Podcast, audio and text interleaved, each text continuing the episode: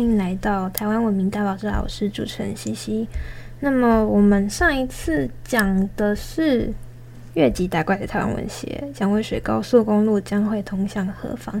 那今天我们要讲的主题叫做，呃，我们的题目叫做左右摇摆新旧打仗，台湾新文学之父赖和。那因为上礼拜已经稍微都提过了，呃，这个左倾文学的起源，就是台湾左倾为什么？文学会开始左倾是，呃，主要是因为当时的社会运动跟文学是挂钩在一起，然后渐渐的就发展成，变成说文学要反映现实，然后要用文学当做工具去做一个反抗的运动。接下来我要讲的，今天要讲的主题，这个赖和呢，大家对他一定有呃有一定程度的认识，但是很多东西是课本上都没有提到的，所以我今天想要讲一些。关于奈何的事情，那在上礼拜的左倾文学里面，呃，我认为奈何是一个非常具有标志性的人物，是因为，呃，他在这个左右摇摆之间呢，其实他选择了很多条路，呃，从我们从他的作品的性质、作品的性质跟作品的内容跟种类就可以看出来，他本身就是一个多方尝试的人，不仅仅是因为他是。医生阶级，然后可是他同时投身写作，然后投入文化运动，加上呃关怀弱势啊这些的。那最在在台湾的作家里面呢，他在那个时代，那个时代是台湾新文学刚开始的时候，他已经产出了非常多的作品，例如嗯新诗啊、小说啊、散文这些都在他的。策略范围之内，所以可以说他是一个非常全能的人哦。那今天我们主要有几本书参考。第一本书是《台湾文学与精神时代：赖和研究论集》，是由林瑞明教授所编著。然后再来是赖香吟，上礼拜有提到赖香吟跟呃赖和的一些关系，跟邱妙津嘛。那赖香吟有出一本书，叫做《天亮之前的恋爱》。日志台湾小说风景，那这个你待会也会提到。那我们今天先从赖和的这个人开始说起好了。那在讲赖和之前呢，我们要再稍微提一下二零年代的台湾新兴知识分子，就是我们之前一直在讲说文学的功能性，它变成一个工具嘛。那那时候的知识分子就认为要强去强调台湾的知识分呃。去强调台湾知识分子的文学的功能论，然后不仅仅是向文学文学负起了文化启蒙的这个责任啊、同时也是让社会运动能够进行，然后就是文化跟社会是互相连在连接在一起的。所以当时是上礼拜有讲到过一些白话文的论争嘛，然后到底是要用什么样的文字去书写，所以产生了三个主要大的。论战，第一个是新旧文学，就是所谓我们要抛弃掉以前的清朝一一这样这些东西，然后再来是乡土文学，那乡土文学就有点偏向左倾文学这部分，就是呃写实跟生活是连接在一起的。那最后是台湾话文论证，就是我们上次有提到说，当时他们在思考。那我们都究竟是要用当时五四运动的中国的白话文呢，还是用完全的台湾话文来书写呢？就是要创立一个新的语言，因为你被压榨，你是一个殖民地，那你要你又顺应了民族主义的潮流，那弱小的民族就应该要创立一个自己新的东西。对，当初他们是有些角度是这样想的。OK，那但是奈何呢？奈何这个人，他的。他的想法又是怎么样呢？他在奈何的书写里面，就是他主要是用中国白话文，然后当但是在里面也会加入台湾话文，就是最好解最好举例就是一杆秤子嘛。那一杆秤子就是呃台语念起来干嘛，应该是这样念没有错，对。然后呃在。另外一个人是叫做张我军，那张我军跟赖和就是处于一个比较不一样的地点，因为张我军是跑到北北京去留学嘛，那他们其实同时期的文人，但张我军就是大多数都用中国白话文，然后赖和就是他除了扎，就是他们两个其实对，呃，当时在当时的那个环境里面，他们的想法是，他们是遵循文化中国，就是这个祖先的哦，就是他们是还是以汉民族本位这个方面来思考，所以他们在写的时候会叫中国为祖国。那所以说。呃，虽然他们在台湾接受到这样的新的思潮，然后他们其实跟中国也是当时的中国也是不一样的，就是你不能要求两个不同，呃，一个是被日本日本日本殖民，一个是被各国侵略，然后他们要去面对那些船舰暴力，这两个环境是不一样的，所以即使他们使用同样的语言，我们还是有那么一点的差异。我们刚刚一直在提啊。就是赖何作为最标志性的人物，他被称作台湾新文学之父，是正是因为，呃，他历经了台湾文学的刚刚我说的三大的论证，然后用他的文学创作非常非常诚实的去写的他所看到的一切的东西，就是呃，林润明教授是这样讲的，他说没有恐惧也没有偏爱，成为时代的一面明镜。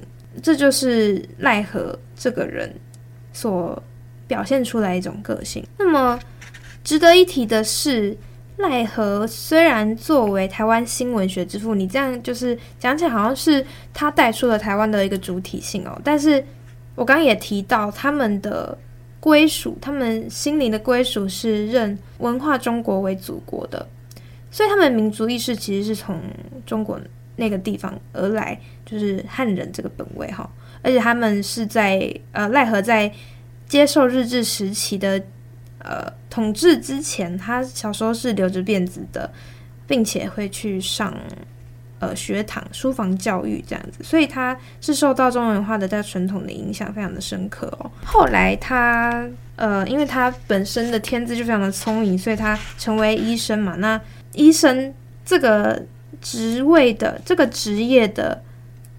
特性是去解剖问题，去解剖病理，然后去治理一个病。那当初当时的台湾其实就有点像是蒋渭水所所说的营养不良症嘛。那赖和做身为同时身为这两个身份，一个是医生，一个是作家，他其实让赖和对台湾文化抵抗的运动是让他们两个结紧密的结合在一起的。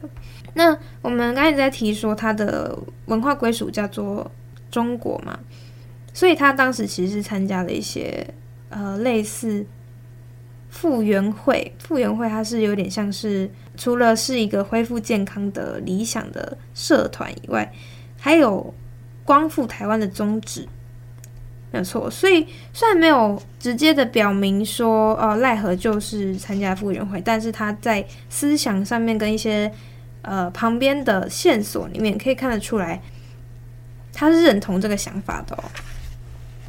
而且，呃，值得一提的是，他在书写，他在书写的生涯里面，他一直坚持是使用中国白话文跟台湾话文，但是他一生都不使用日文，甚至在他的就是他被抓去关在日治时期，被抓去关在监狱里面地度过的。那个时期，他所写的日记，他也坚决不使用日文书写，他是用日文的汉字来书写，所以其实看得出来他是呃拥有什么样的思想的人。那么，在我们刚刚也提到哈，奈何他是台湾新文学之父，但是在他踏入新文学这块领域之前，他其实是去上。呃，以前的中国非常传统的那些学堂嘛，所以在那之前，他其实是写汉诗的哦。他呃那时候有一个诗社，他是还是继续延延续旧文学的，就是诗啊、汉诗啊、词啊等等的一个诗社，叫做南社。在南社，呃，他在一九二一年的时候，赖和在一九二一年的时候，他写给南社十五周年的贺词，是夹在那个赖和的稿本里面，但是这这个没有发表啦。那我现在稍微念一下，虽然这个看起来不太像是啊，这个是写给男社，但是他写的是白话文。好，我念一下：呃，但我们不能用现在看待新诗的方式去看待以前的诗，所以大家就是稍微听一下这个诗，在放在那个时代有什么样的创新的举动。那这这是一篇练习哈。祝南社十五周年，世间话说得好，诗是无用的东西，寒不会御寒，饥不会了饥。那仙的李白，圣的杜甫，究竟何补谢尔？是是，饥要觅食，寒要觅衣的，实在用他不着，也就可以复之不如。我且问如谁叫儒们会寒会饥？儒们可曾偷懒过呢？我们作诗的意意还不一会寒不食会饥，就是做苦来过日子，也废不了作诗。为什么呢？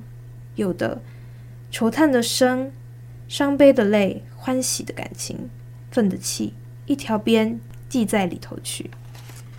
那从这首诗里面，呃，它是一个一个祝贺的词，我后面就不念了。但是，呃，其实看得出来，他对于现实的挣扎，就是他说，呃，我们人都要面临这些饥寒交迫的状况，但是我们为什么还要作诗？因为诗没有用啊，就是你吟出来能做到什么实际的作用呢？不行。我们从这边就可以看出，赖和他是一个非常有呃文人理想的一一位作家跟医生，诗就是他寄托情感的所在。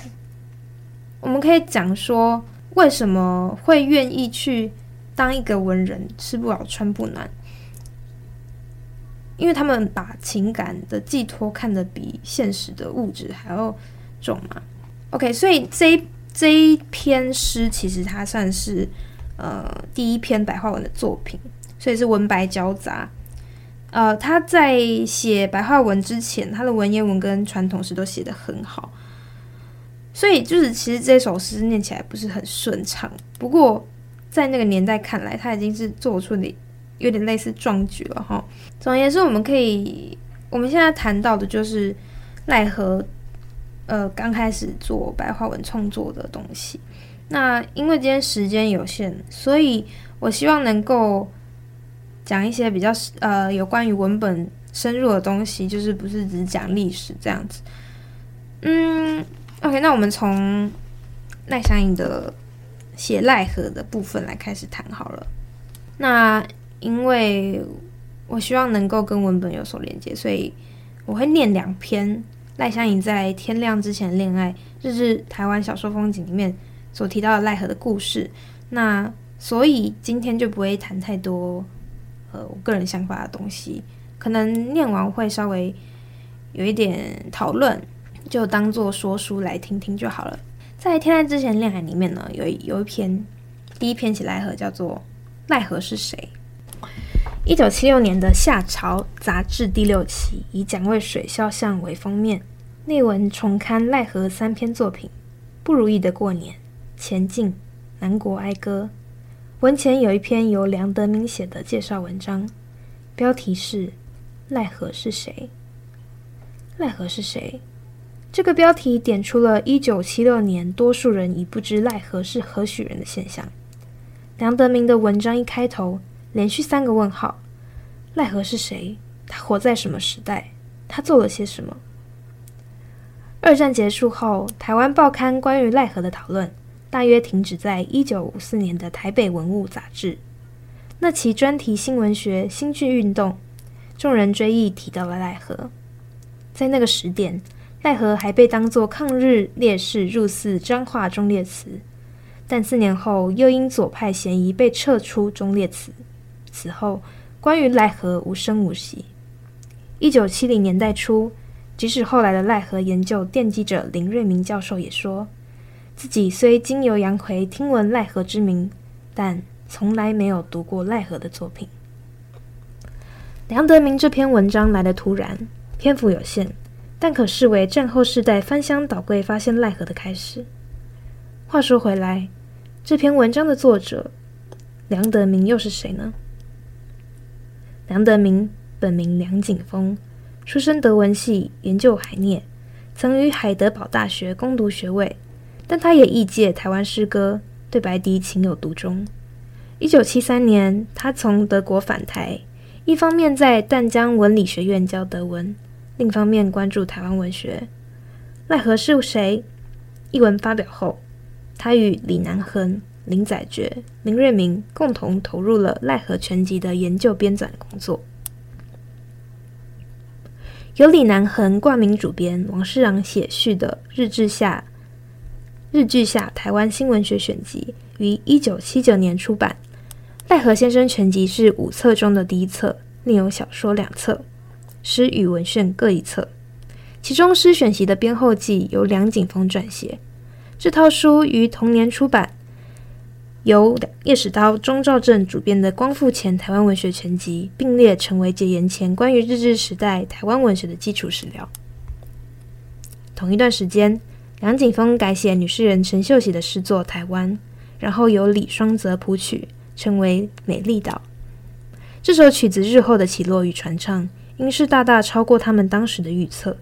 而李双泽的人生出乎意料的短促，世人竟没有机会听到他自己演唱《美丽岛》。梁景峰与李双泽合作多多首词曲，词意真挚简白，前进希望。其中一首《老鼓手》，南景峰自述是一九七六年怀念吴浊流之作。老鼓手啊！我们用得着你的破鼓，但不唱你的歌。我们不唱孤儿之，我们不唱孤儿之歌，也不唱可怜鸟。我们的歌是青春的火焰，是丰收的大合唱。我们的歌是汹涌的海洋，是丰收的大合唱。那是乡土文学论战前夕，知识圈最同心一气的时代，勇于反省，怀抱乐观。他们开始追问赖和是谁，面对那个不引人骄傲的过去，那个杂乱不清的过去。但也希望走出悲情，从亚细亚的孤儿转向丰收的合唱。李双泽去世隔年，台湾文艺杂志将吴浊流文学奖颁给他的《终战的赔偿》，一篇大胆碰触殖民与战争惨史，又带着点王祯和讽刺气味的小说。周年记，梁景峰将李双泽各类创作编成《再见上国》出版。那是一九七八年年底，台美断。台美断交传来，乡土文学论战沉寂。隔年，美丽岛成为一起事件，而不是一首一首歌。梁景峰的身影似乎渐渐淡出了。八零年代，昔日以党外之名聚合的势力逐渐分流，但将文艺圈里的名字也各走各的路，四散四散闪耀自己的光芒。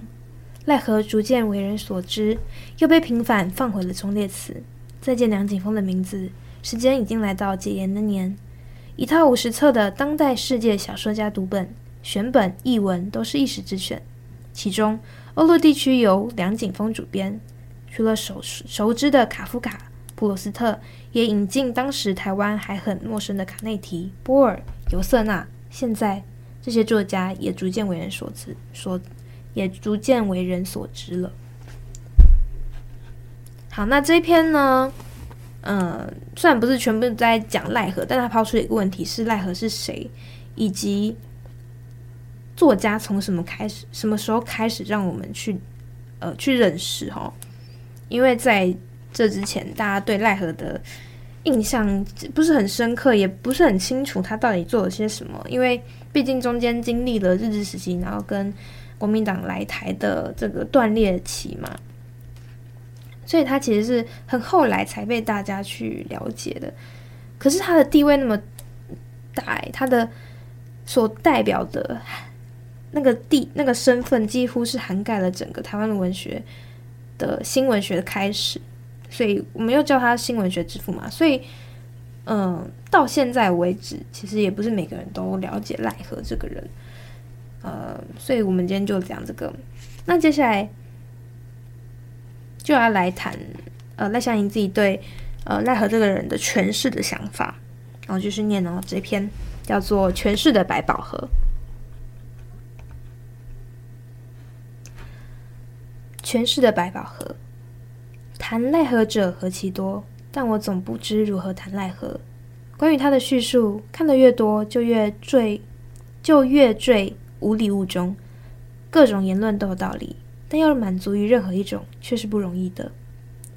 赖何曾是一个典范，战前文人几乎无分左右，推进推崇他为可敬长辈，领航往前走的旗手，临访百姓为其死哀悼，所谓台湾人的良心人物。世纪末，他代表一整段被掩埋、忽略的文学，历史重建由他起头。凡谈台湾文学，焉能不谈赖和？作家成为一个典范，到底信或不信？文章被评价、被议论、被引用，甚而得到遵从，到底是真换来读者，还是人云亦云、刻板化，反倒成了文学的损害？典范的解释与使用，要说完全无涉于政治、商业，毕竟不太可能。日治时期台湾文学受政治牵连尤其严重。对解放、对解严后世代来说，赖和是谁，不再是个问题。然而紧接而来的问题却可能是。为什么是赖和？他那乍看之下生涩而混杂的文字，对比文言文、白话文、日文，无一讨好。他的苦恼与他的理念也不是那么显要。年轻读者要如何欣赏这个作家，理解他的作品，而不只是为典范而典范，落得囫囵吞枣，强作解读厌倦。阅读文学与研究文学，是该诉诸同理心，还是分析的有效性，一直是两难问题。这个难在赖何身上更是拿捏不定，说出来的怎么样都是江水一瓢，各种看法即使努力都成一个逻辑，很快又有矛盾默默的在心里产生。有时候我想，与其作为一个研究对象，若奈何若成一个小说人物，或许合理的多，甚至迷人的多。他的人生新旧交杂，教育背景如此，写作之路也如此。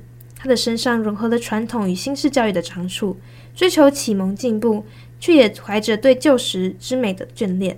他的汉诗与小说记录了新旧文学消长的一步一脚印。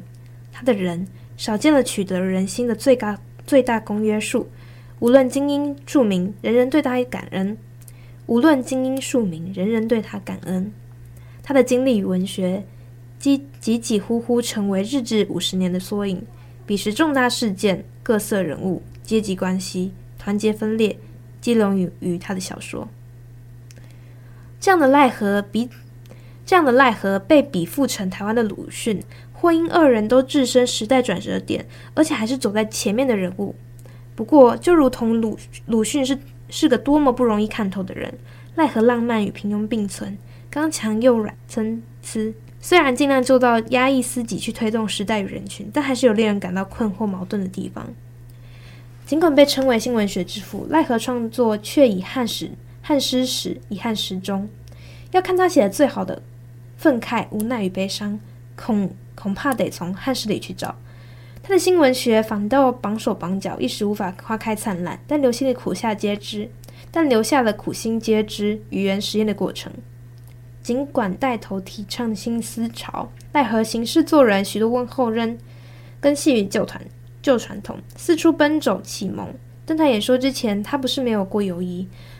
大众这样崇崇仰着、信赖着、期待着，要是不能使他们实际上得点幸福，只使晓得痛苦的由来，增长不平的愤恨，这又不给予他们解决的方法，只会使他们失望，结果只会加添他们的悲哀。这不是转成罪过？这段话多么让人联联想鲁迅的《铁房子的悲哀》。新兴的时代是为谁开辟？临到身上的到底是幸福还是悲哀？他反省自己，充其量不过是站在精英的制高点。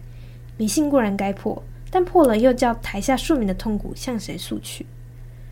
欢迎社会进步，也希望百姓幸福的他，经历一次又一次理想与现实的背反之后，如此写下：时代说进步了，的确。我也信他很进步了，但时代进步怎怎地转会使人陷到不幸的境地去？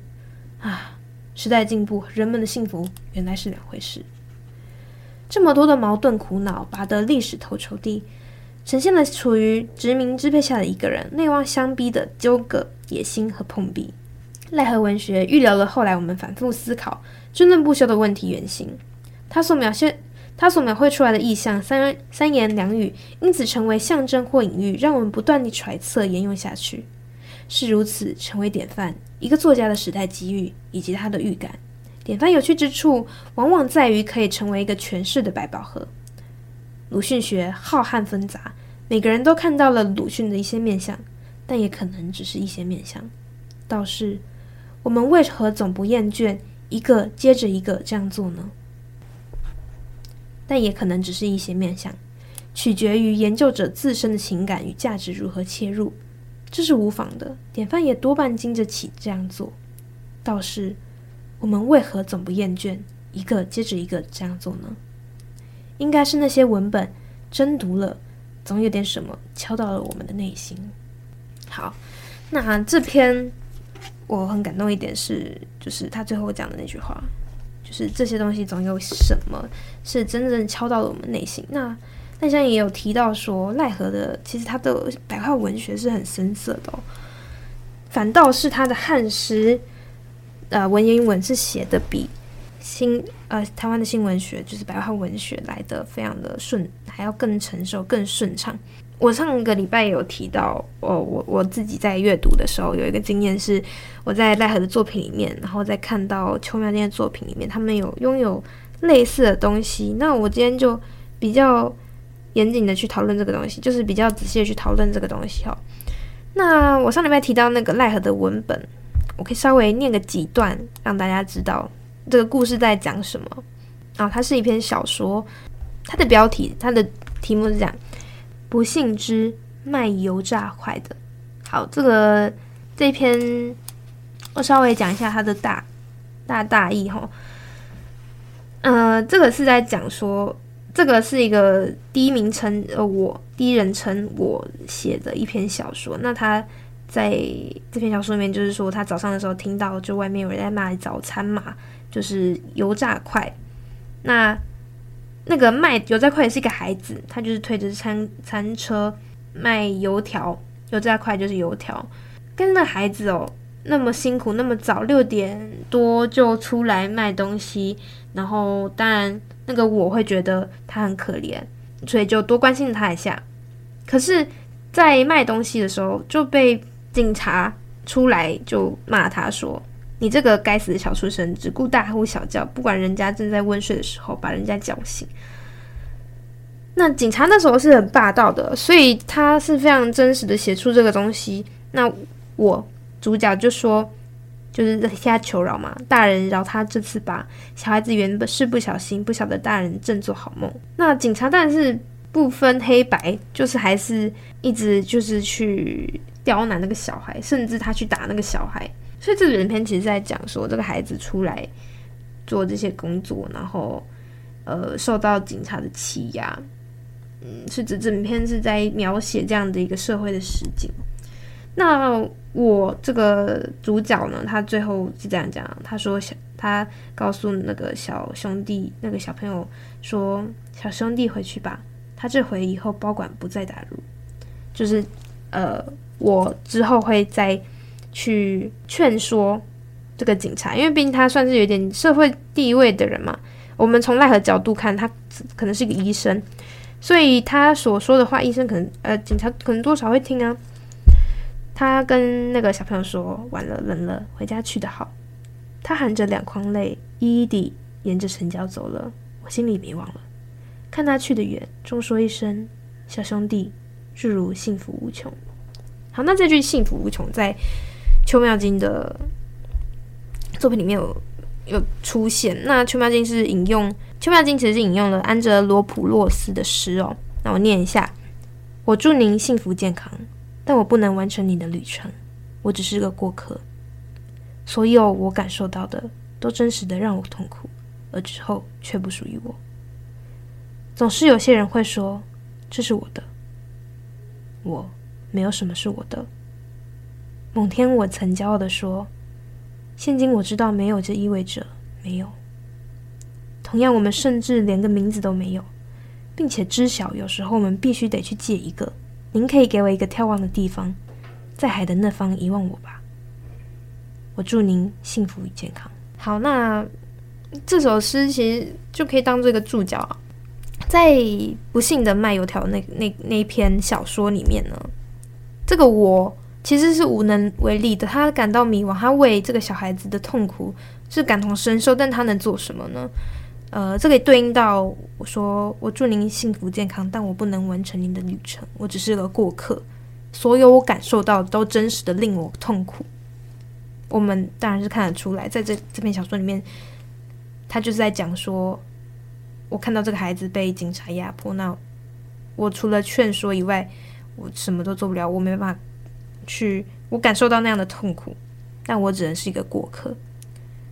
这同时回溯到那个我身上的时候，其实是一个大时代的悲哀，是每个人在那样的情况下都是受到这样的对待。